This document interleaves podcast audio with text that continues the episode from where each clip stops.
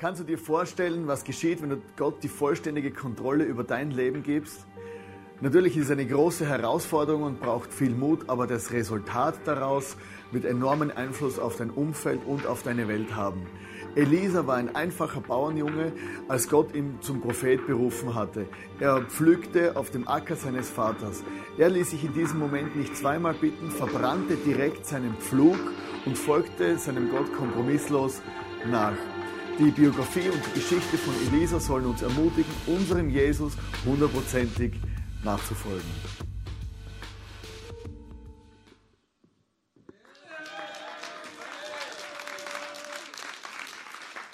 Vielen Dank.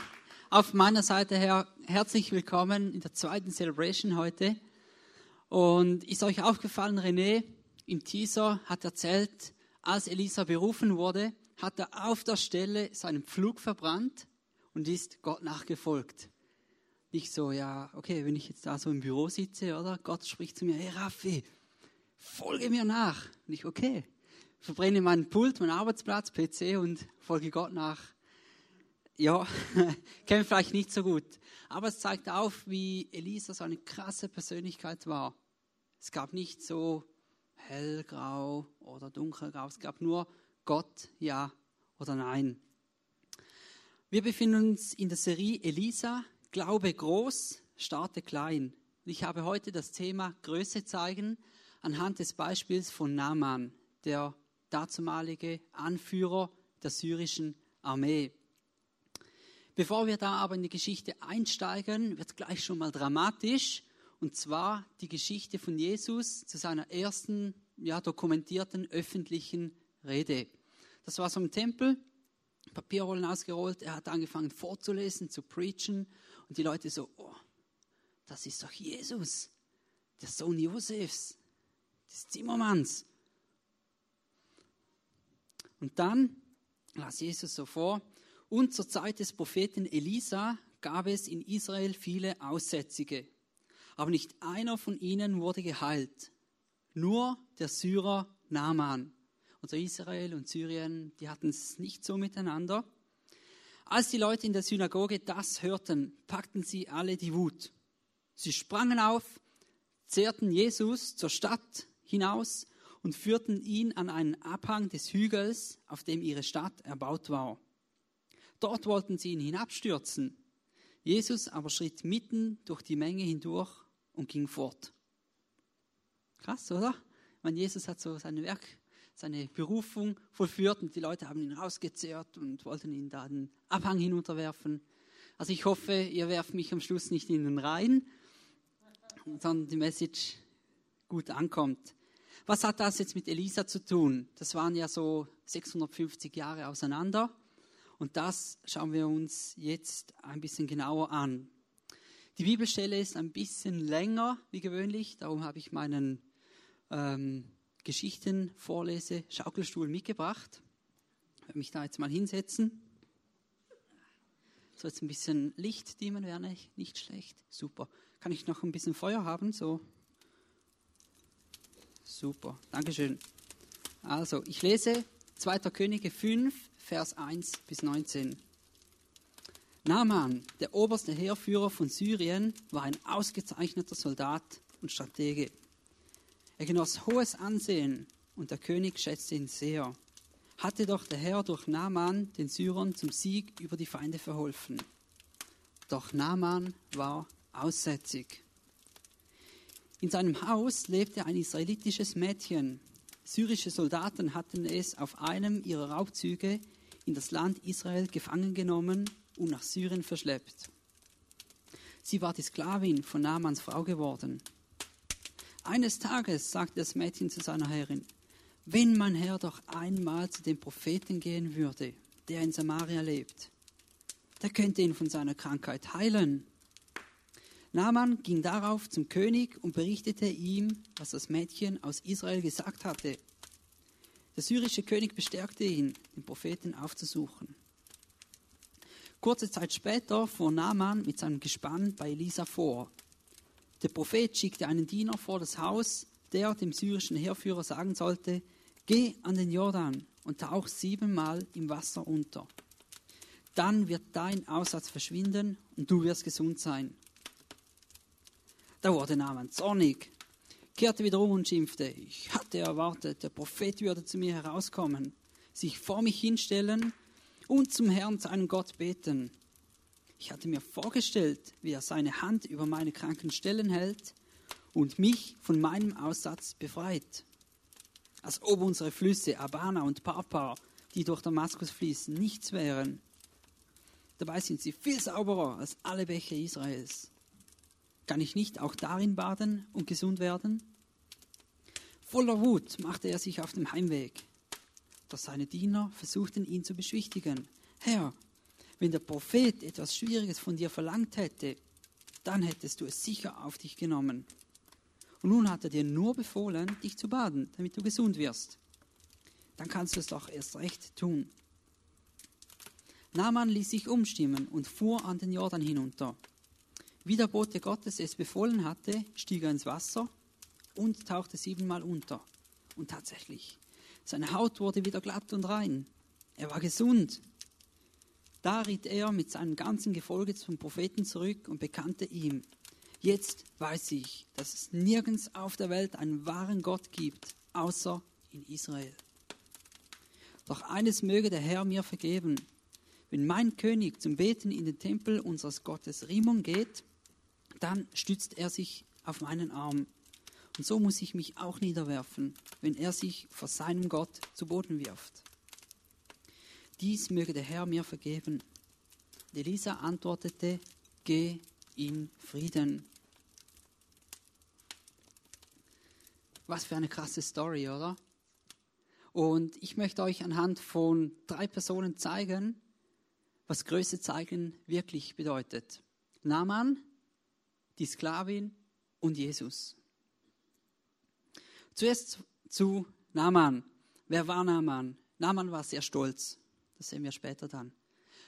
Er hatte auch allen Grund dazu. Er war sehr erfolgreicher Heeresführer. Er hat so viele Schlachten siegreich gesiegt, gewonnen. Er hatte wahrscheinlich sehr viele Pferde, prunkvolles Haus, die schönste Frau zur damaligen Zeit. Alles super. Ja. Also so betrachtet, alles top, alles super. Und dann dieser eine kleine Satz, doch Naaman war aussätzig. Eine Welt fällt zusammen. Auf der einen Seite nach außen hin, groß, stark, ruhmreich, der Schönste. Das war Schein. Und auf der anderen Seite die Wahrheit, innerlich krank, verletzt, vielleicht äh, schon ähm, äußerliche äh, Erscheinungen vom Aussatz. Er lebte so wie, wie in zwei Welten. Auf der einen Seite die öffentliche Welt, alle er der Herrführer, der Oberste, der Schönste. Und auf der anderen Seite wahrscheinlich wussten das nur sehr wenige. In seinem engsten Kreis war er der Kranke. In Israel war es dazu mal so, äh, die Aussätzigen wurden vor die Stadtmauer gesperrt. Die mussten da dahin vegetieren, betteln, weil ähm, Aussatz war ein Zeichen von Unreinheit, von Sünde, Unzucht. In Syrien konnte man anscheinend oberster Heerführer werden, aber wahrscheinlich war es irgendwie doch versteckt. Und ich glaube, ganz tief im Innersten hat sich Naaman so sehr diese Heilung gewünscht weil Aussatz ist ja eine fortschreitende Krankheit. Der Tod kommt eher früher wie später. Und wahrscheinlich hat er sich mehr Sorgen um die, um die Krankheit gemacht, wie um die nächste anstehende Schlacht.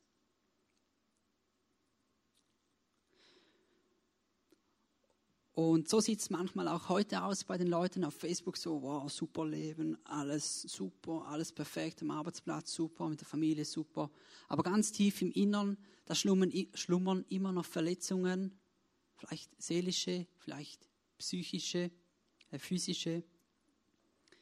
Wie sieht dein Leben aus, wenn man alle nicht geposteten Facebook-Einträge lesen würde? Zurück zu Naaman als er von dieser Möglichkeit hörte, von diesem Propheten, da erwachte wieder neue Hoffnung, Hoffnung auf Heilung, da gibt es etwas. Also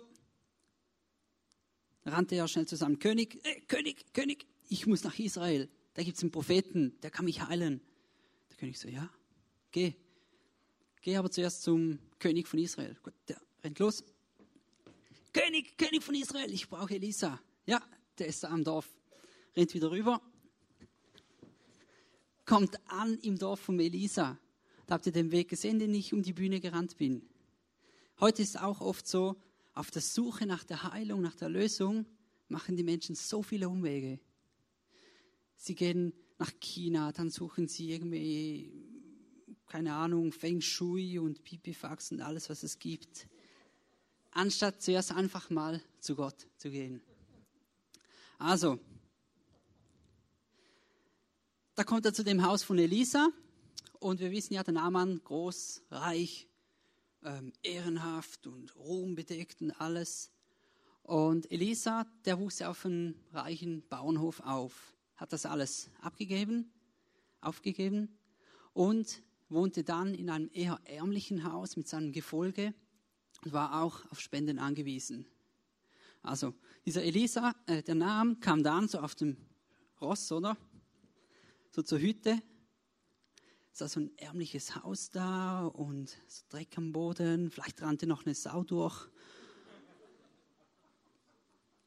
Da soll der Elisa wohnen, der mich heilen kann. Nee. Und dann zum Allergrößten kommt noch nur der Diener raus, nicht mal Elisa selber.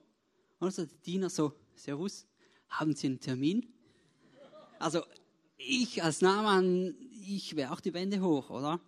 Und dann sagt noch dieser Diener, geh zum Jordan runter, tauche dich siebenmal, wasche dich siebenmal und dann wirst du sauber.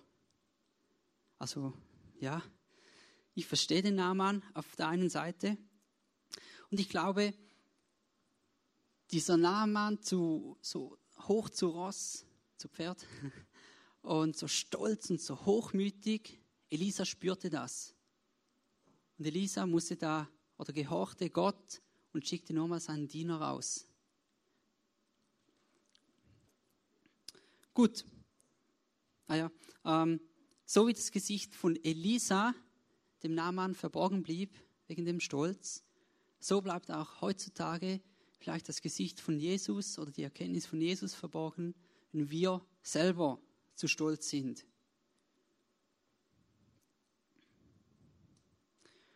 Ich könnte mir vorstellen, dass der Naaman noch, weiß nicht, wie viel Kilogramm Gold und Silber mitgebracht hat und gesagt, ich mache alles für Heilung. Ich habe so viel Gold und Silber dabei. Du kannst auch mein schnellstes Pferd haben.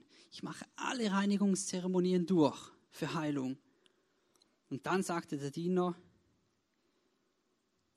geh zum Jordan und tauche dich siebenmal unter. ist auch heute noch so, was die Leute eins an, an komischen Dingen machen auf der Suche nach Heilung. Akupunktur und, und Yoga und, und weiß ich nicht was und alles Mögliche, anstatt einfach mal sich auf die, auf die Gnade von Gott zu verlassen.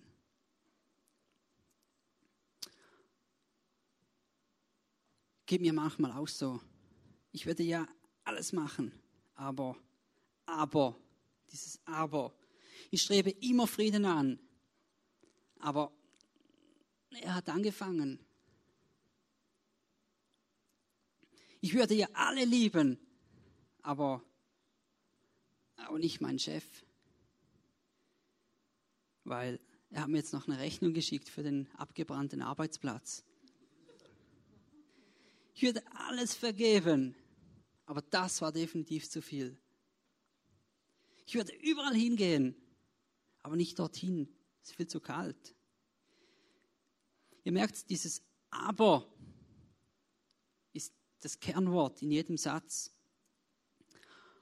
Dieser Stolz oder dieser Hochmut, der mich davon abhält, irgendwas zu machen.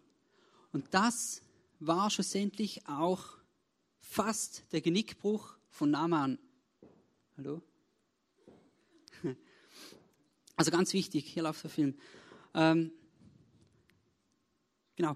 Naaman war so stolz, dass er wütend davongelaufen ist und fast das Wunder seines Lebens verpasst hätte, nämlich seine Heilung. seine Heilung vom Aussatz. Ah, Feuerwerk. er hätte fast das Wunder seines Lebens verpasst, seine Berufung. Und da wurde mir bewusst, boah, was habe ich vielleicht schon verpasst, weil ich zu stolz war. Ich könnte ja schon im ICF mithelfen, gell? Aber jeden Sonntag? Nee. Ich könnte ja schon meinen Zehnten geben, aber dann müsste ich noch einen Monat länger auf mein neues S5 Galaxy warten. Ja, ich könnte schon von Jesus erzählen, gell? Aber dann lachen sie mich wieder aus. Da habe ich mal eine Geschichte erlebt, vor sieben, acht Jahren ungefähr. War ich in Tunesien auf ähm, Summer Splash, heißt es, glaube ich. Heute rückblickend nenne ich es organisiertes Betrinken unter Jugendlichen. Und da waren wir so unterwegs, ein Riesenreisebus. Waren wir unterwegs von einer Party zurück. Ziemlich, ja, gesellige Stimmung. Dann hatte so einen großen Mann, so ein Alpha-Tier, der pilgerte den ganzen Flur vom Reisebus äh, rauf und runter und erzählte einen Witz nach dem anderen ein Gelächter, alle folgten diesem. Und dann plötzlich so, boah, jetzt habe ich einen Witz, der ist super. Ah, ist jemand religiös hier drin? Und ich so, oh, okay, jetzt habe ich genau eine halbe Sekunde Zeit zu entscheiden und eine weitere halbe Sekunde, um eine Hand zu heben. Und ich dann so, ich. Und er, okay, dann erzähle ich ihn nicht. So, wow, 50 betrunkene Leute in dem Bus, Vollparty. Wow. Und glaub mir, ich hatte vorher schon nicht so große Probleme, aber seit diesem Moment habe ich nie mehr irgendwo irgendwie Probleme, zu meinem Gott zu stehen. Weil ich ganz genau weiß, er steht hinter mir. Zurück zu Naaman. Zum Glück hatte er seine Diener dabei. Er tauchte siebenmal unter. Luther hat da sogar Taufen übersetzt und wurde nachher heil. Und ich glaube, nicht nur körperlich vom Aussatz, sondern auch im Herzen drin. All die Verletzungen, diese Verbitterungen, die er erlebt hatte. Und er wurde ein neuer Mensch. Er bekehrte sich. Wir lesen da, und sein Fleisch wurde wieder wie das Fleisch eines jungen Knaben oder Dieners. Und er wurde rein. Das steht in 2. Könige 5, Vers 14. Naaman hatte begriffen, all das Gold und das Silber, das er dabei hatte, nützte ihm gar nichts.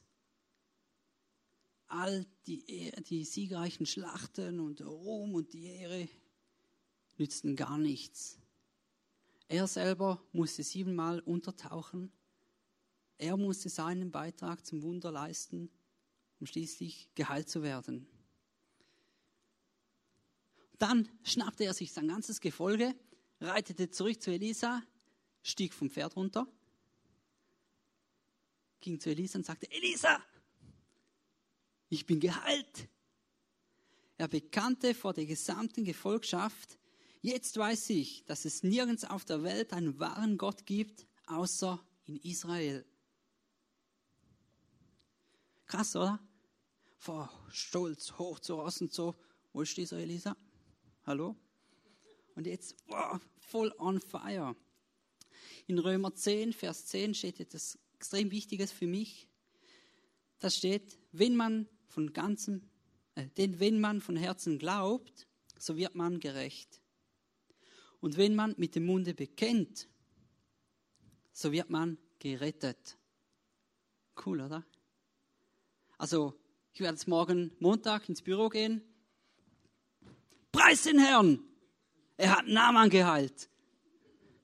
Die Leute so, ja, okay, ist vielleicht der falsche Weg. Meine Strategie ist da mehr, wenn wir so in der Pause sitzen und übers Wochenende erzählen, dann erzähle ich, ja, ich war joggen, dann Hochzeitsvorbereitung von meinem Bruder und am Sonntag war ich in der geilsten Church, die es gibt. Oder? Come on. Die Leute so, oh, der redet von der Kirche öffentlich, oder? Und dann gibt es Leute, die sagen, ah ja, du gehst ja in eine Kirche. Und andere, die kommen dann irgendwann später so zu mir, du Raffi, ähm, das mit der Kirche, erklär mir das mal ein bisschen. Und da entstehen so geniale Gespräche. Absolut empfehlenswert. Gut, Naaman, Montagmorgen, musste natürlich auch wieder zurück zu seinem König. Und da war das Problem, da war der Gott Rimon, den sie anbeteten.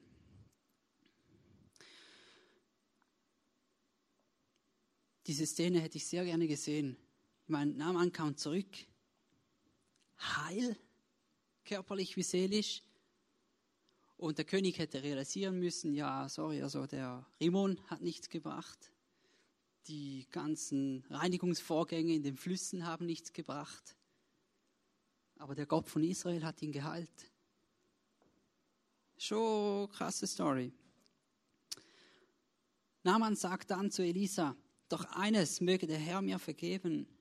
Wenn, man, wenn mein König zum Beten in den, Tempel, in den Tempel unseres Gottes Rimon geht, dann stützt er sich auf meinen Arm.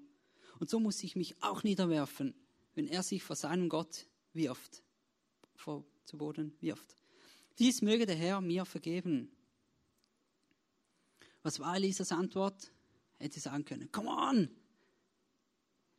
brenne diesen Tempel nieder, bekehre alle Syrer. Das wäre vielleicht ein bisschen too much gewesen.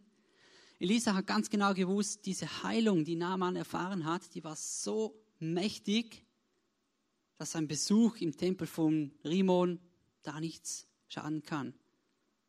Ich habe noch sehr viele Freunde, die nicht Christen sind, denen gehe ich ab und zu in Ausgang Party machen. Und ja, die einen, die trinken viel. Die trinken sehr viel. Ich trinke nur viel, dafür nur Radler. Weil ich weiß, ähm, ich kenne meine Grenzen. Wenn die dann am nächsten Tag schreiben, oh, mir geht so schlecht und Kater und so weiter, sage ich, ich war Sport machen, mir geht's gut. Es ist mir alles erlaubt, aber es tut mir nicht alles gut. Korinther steht das und da steht noch weiter, ich will mich nicht beherrschen lassen von dem. Und ich denke, auch so kann Naaman handeln, wenn er zurückgeht. Elisa sagt zu ihm, geh in Frieden. So krass, geh in Frieden. Naaman hat voll hat absoluten Frieden über dieser Situation, kann zurückgehen, kann sich vielleicht mit der Sklavin zusammentun und austauschen und dort von Gott, dem einzig wahren Gott, erzählen. Viele von uns, die so im täglichen Leben mit Jesus unterwegs sind, kommen vielleicht mal so in komische Situationen. Und das ist eigentlich genau das, wo uns Gott haben möchte. Also ich wäre der allererste, der das Mikrofon hier auf die Bühne legt, Tschüss sagt und da hinten rausgeht, wenn dieser Glaube mit unserem Gott langweilig wäre. Oder? Also ich habe es voll spannend mit unserem Gott. Und das bringt uns zur nächsten Person, die Sklavin. Die Sklavin wurde auf einem syrischen Feldzug irgendwo aufgegriffen, aus ihrer Welt herausgerissen. Sie war vielleicht erfolgreiche Leiterin von einem Teppichladen, sage ich mal, wurde da rausgerissen, wurde Sklavin, musste dienen, musste den Boden wischen, musste das Bett machen, fremdes Land, fremde Götter, alles war anders. Und dann steht in 2. Könige 5, Vers 2 bis 3, eines Tages sagte das Mädchen zu seiner Herrin, wenn mein Herr doch einmal zu dem Propheten gehen würde, der in Samaria lebt, der könnte ihn von seiner Krankheit heilen. Nicht vielleicht eventuell, wenn Gott einen guten Tag hat. Nein, Gott kann ihn heilen. Diese Frau war in dieser krassen Situation, wahrscheinlich seit Jahren schon unterdrückt als Sklavin. Und trotzdem hat sie festgehalten in diesem Glauben an unseren wunderbaren Gott. Sie blieb dran. Sie hatte so krasses Vertrauen, weil sie wusste nicht, dass noch niemand geheilt wurde von Aussatz. Das haben wir ganz am Anfang gehört. Niemand wurde je vom Aussatz geheilt. Das wusste die Sklavin nicht. Und trotzdem hatte sie so krasses Vertrauen. Und das erst macht das Wunder möglich. Stell dir vor, die Sklavin so, ah, ich traue mich nicht, da was zu sagen. Naaman wäre nie geheilt worden. Naaman hätte nie dieses Wunder erlebt und seine Gefolgschaft. Ich weiß nicht, was Naaman sonst noch ausgelöst hat nachher in Syrien, aber es ist so krass. Und eines imponiert mir sehr extrem an dieser Sklavin. Aber sie bewies, dass ein Kind Gottes nicht ein Produkt seiner Umgebung ist, sondern dass seine Umgebung, dass es seine Umgebung umwandelt. Unglaublicher Plan von Gott. Er hat diese Sklavin aus ihrer Komfortzone rausgerissen, in die Sklavenschaft getrieben oder gesetzt. Und dort war sie schlussendlich der Auslöser für die Heilung von Naaman. Und wenn ich so Leute höre, so, ja, ich habe seit zwei Monaten keinen Freund. Ich glaube, die Sklavin war jahrelang in der Sklavenschaft. Und Gott hatte so einen hammermäßigen Plan mit ihr. Gott nutzte diese, sagt mal, kleine, unscheinbare Sklavin für so ein krasses Wunder. Und jetzt soll noch jemand zu mir kommen und sagen, ja, ich kann so wenig, Gott kann mich eh nicht gebrauchen. Wehe. Also wenn wir gesehen haben, was die Sklavin da erreicht, dann können wir noch viel mehr. Und ja, ich komme manchmal auch in so Situationen, zum Beispiel vor zwei Wochen, da war ich mit dem Beni in Wien, hammermäßig, aber sehr streng. Wir hatten Coachings, wir hatten Meetings, wir halfen beim Umbau. Am Sonntag halfen wir bei zwei Celebrations mit. Und dann nach sechs Stunden Zug fahren nach Hause im Railjet. Ist lange dann fuhren wir so und dann kurz so vom Arlberg hat sich der Zug gefüllt. Also war wirklich ramsvoll. Leute standen auf dem Flur. Und dann saß ein Pärchen zu uns, so 45, 50 ungefähr. Und so halt Benny und ich, oder? Notebook auf dem Tisch, Tablet, zwei Handys, Ladegeräte, also das Übliche, oder? Und sie so, oh, ist das ein Elektronikfachwarengeschäft hier? Ich, ich war wirklich nudelmüde und ja, hat mich schon ein bisschen genervt. Und so, na, wir haben halt gearbeitet. Ah, oh, ist das ein, ein, ein Android dort? Mein Handy, Android-Phone. Ja, ja. Ist das besser wie iPhone? Und ich hasse diese Frage. Ich habe schon hunderttausend Gespräche geführt. Und ich so, ja. Sie so, warum? Dann habe ich angefangen zu erklären, ja, ich kann so Widgets auf den Startbildschirm legen, ich kann die Auflösung verändern. Und was bringt dir das? Gibt's doch nicht, oder? Keine Ahnung, zehn Minuten lang Gespräch, oder? Ist schon richtig genervt. Da muss ich aufs Klo. Zum Glück. Das Klo, konnte runterfahren, wieder zurück, hingesetzt, Woher kommt ihr denn? Das ist eine, Schweizerdeutsch sagt man, Gwundernase. Ja, aus Wien. Ah, was habt ihr dort gemacht? Ja, wir sind da im Aufbau von einer coolen Church. Wir haben da geholfen, den Leuten beim Umbau. Wir haben Coachings gemacht. Wir haben coole Celebrations gefeiert. Dann die Leute schon so im Zug so, uh, der redet öffentlich von einer Kirche.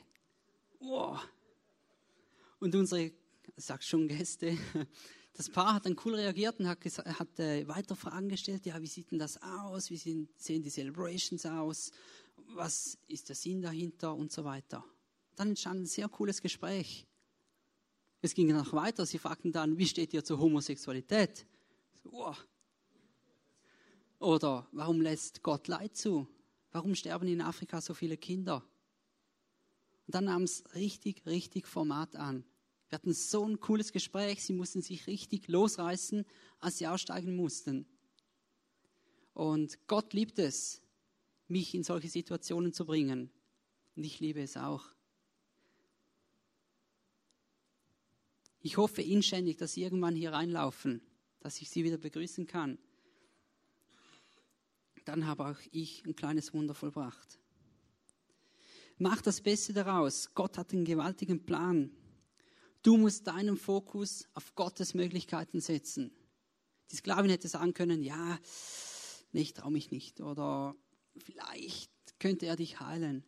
Sie hatte so krasses Vertrauen und sagte, dieser Mann kann dich heilen. Fertig. Und eines möchte ich euch zu dieser, zu dieser Sklavin noch mitgeben.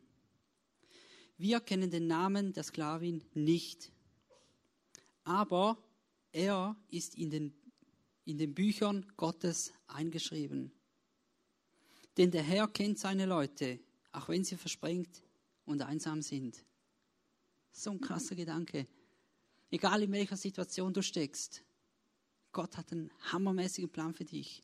Halte durch und setz deinen Fokus auf Gottes Möglichkeiten. Kommen wir zur dritten Person, Jesus. Wahre Größe kommt von Jesus. Ich lese vor aus Philippa 2, Vers 6 bis 7. Da steht, seht auf Jesus Christus. Obwohl er in göttlicher Gestalt war, hielt er nicht selbstsüchtig daran fest, Gott gleich zu sein. Nein, er verzichtete darauf und wurde einem Sklaven gleich. Ich kann mir so vorstellen, Jesus hat im Himmel sicher auch so einen coolen Schaukelstuhl wie ich. Zu den Menschen runter. Nee. Na, schau sie an. Und sie haben so viele Fehler. Und nein, ich mag da nicht. Ich, ich mag nicht zu den Menschen runter. Stell dir vor, Jesus wäre so stolz gewesen. Dann hätten wir nie diese Errettung erfahren. Jesus hat seine Komfortzone verlassen und ihr wisst, im Himmel, da gibt es Kirschen ohne Kernen, genau, zum Beispiel. Da wird der Akku deines iPhones nie leer. Jesus hat, Jesus hat wie die Sklavin auf Gottes Möglichkeiten gesetzt. Und das ist für mich so ein krasses Vorbild von Jesus. Er hatte auch wahrscheinlich die ärmsten Kleider an. Wenn ich da in die Church reinlaufe und Abfall am Boden liegen sehe, dann nehme ich den Abfall auf, werfe ihn in den Kübel. Wenn jemand alleine an der Bar steht, dann gehe ich hin, lade ihn auf ein Getränk ein, das kostet mich 1,50 Euro oder so aber ich habe den Tag dieser Person verschönert. Ich helfe seit vier Jahren fast jeden Sonntag mit beim Aufbau oder als Welcomer. Einfach, was meine Leidenschaft ist, zu dienen. Im 1. Petrus 5, Vers 6 steht, deshalb beugt euch unter Gottes mächtige Hand. Gott wird euch aufrichten, wenn seine Zeit da ist.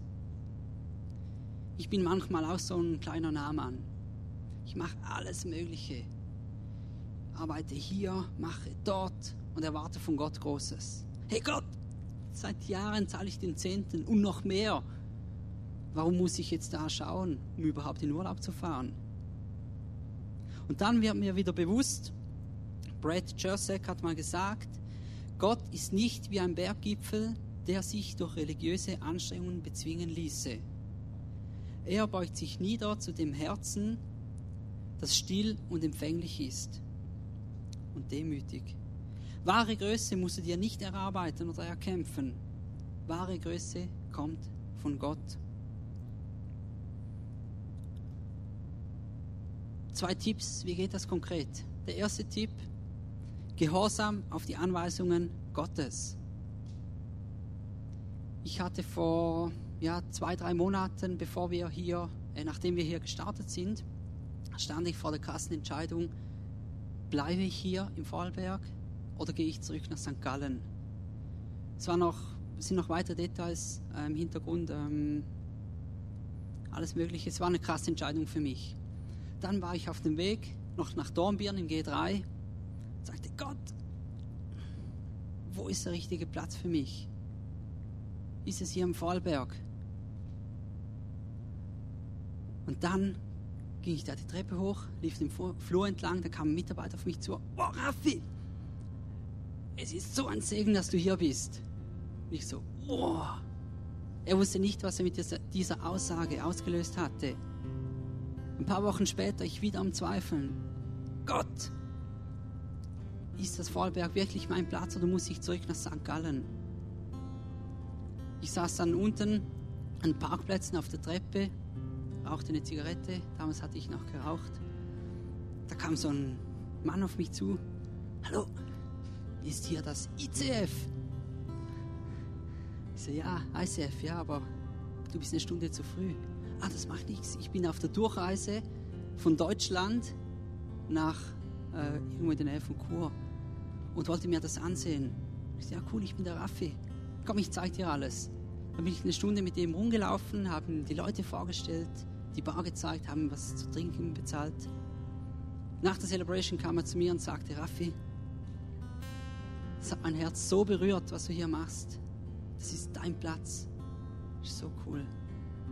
Und ich so, wow, krass Gott, du hast jemanden aus Deutschland hierher geschickt, um mir zu sagen, dass das mein Platz ist. Ich war gehorsam und ich habe Dinge erlebt in den letzten vier Jahren, die ich in St. Gallen nie erlebt, erlebt hätte. Einfach weil wir hier ein Team, eine Church aufbauen konnten. Der zweite Tipp, tägliche Umgang mit Menschen. Es geht nicht immer darum, Recht zu haben, der Schönste zu sein, der Schnellste zu sein. Lass einmal Platz zwei und lass einem anderen den Vorrang. Sei großzügig. Wenn jemand an der Bar steht oder alleine da draußen steht, geh auf ihn zu, lade ihn auf einen Drink ein, red mit ihm. Liebe deinen Nächsten wie dich selbst. Wenn jetzt der im Kreisverkehr halt falsch fährt, dann lass ihn doch durch. Ja, fällt mir nicht, auch nicht immer einfach. Liebe deinen Nächsten wie dich selbst. Und ganz wichtig, diese zwei Tipps, die ich dir jetzt gegeben habe, das ist ein Lifestyle. Es ist kein Muss. Wenn du es machen musst, dann machst du es nicht von Herzen. Wenn es aber ein Lifestyle ist, dann kommt es aus dem Herzen.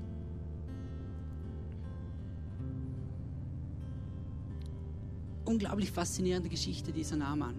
Es ist eigentlich nur die Heilung von Aussatz. Also so viel mehr rundherum. Elisa, die Sklavin, das siebenmal Untertauchen, die Rückkehr und das Bekennen. Lerne von Naaman, überwinde den Stolz. Lerne von der Sklavin, setze deinen Fokus auf Gottes Möglichkeiten. Lerne von Jesus, denn wahre Größe kommt von Gott. Jetzt habe ich noch Hausaufgaben für dich. Äh, Hausaufgaben? Genau, nimm dein Handy hervor. Jetzt. Die, die halt bei der ersten Celebration schon dabei sind, haben jetzt zweimal Hausaufgaben, gell? genau. Ähm, ich wünsche mir von ganzem Herzen, dass du nachher hier nicht rausläufst und sagst, boah, coole Message, Montag gehe ich arbeiten, sondern dass du etwas mitnimmst aus dieser Message und nächste Woche auch umsetzt. Überleg dir etwas, wo möchtest du vielleicht irgendjemandem verzeihen, einen Schritt auf den Menschen zugehen, deinen Stolz überwinden? Wo möchtest du neu deinen Fokus auf Gottes Möglichkeiten setzen? Oder wo möchtest du wahre Größe von Gott erleben? Schreib dir eine Notiz ins Handy auf morgen, auf übermorgen. Oder, wenn du möchtest, gleich jetzt hinten im Face-to-Face, -face, lass für dich beten. Ich hatte gestern so eine coole Geschichte. Ich war unterwegs oder kurz bevor ich wegfahren musste, bekam ich so Kopfweh. Ich so, ah, Kopfweh, ich hasse Kopfweh. Dann überlegte ich, soll ich noch kurz ein Schmerzmittel nehmen? Nee, Zeit reicht nicht, ich gehe los. Dann war ich unterwegs in dem Auto, Kopfweh. Gut, erstmal Musik ein bisschen leiser, gell? Und dann ich so, Jesus, heil du mein Kopfweh. Nichts geschah. Und ich so, ja, Jesus. Dann kam mir so der Gedanke, warum muss Jesus das machen? Mein Jesus lebt auch in mir, ich habe seine Kraft. Und dann habe ich gebetet und Kopfweh, im Namen von Jesus musst du verschwinden. Fünf Minuten später, plutsch, Kopfweh war weg. Ich konnte die Musik wieder lau lauter drehen. nee, Gebet ist so mächtig. Nutz diese Gelegenheit, geh nach hinten, lass für dich beten. Du kannst dann während dem Refocus-Song kannst du ähm, die Notiz machen für dich. Ich möchte jetzt noch kurz für uns beten, für dich und für mich. Danke, Jesus, für diese krasse Story von Naaman. Danke auch für die Sklavin, wo du diesen perfekten Plan eingebaut hast und umgesetzt hast. Danke, hilfst du jetzt uns auch die kommende Woche, unsere Vorsätze umzusetzen, unseren Stolz zu überwinden, unseren Fokus auf deine Möglichkeiten setzen und erkennen, dass wahre Größe von dir kommt.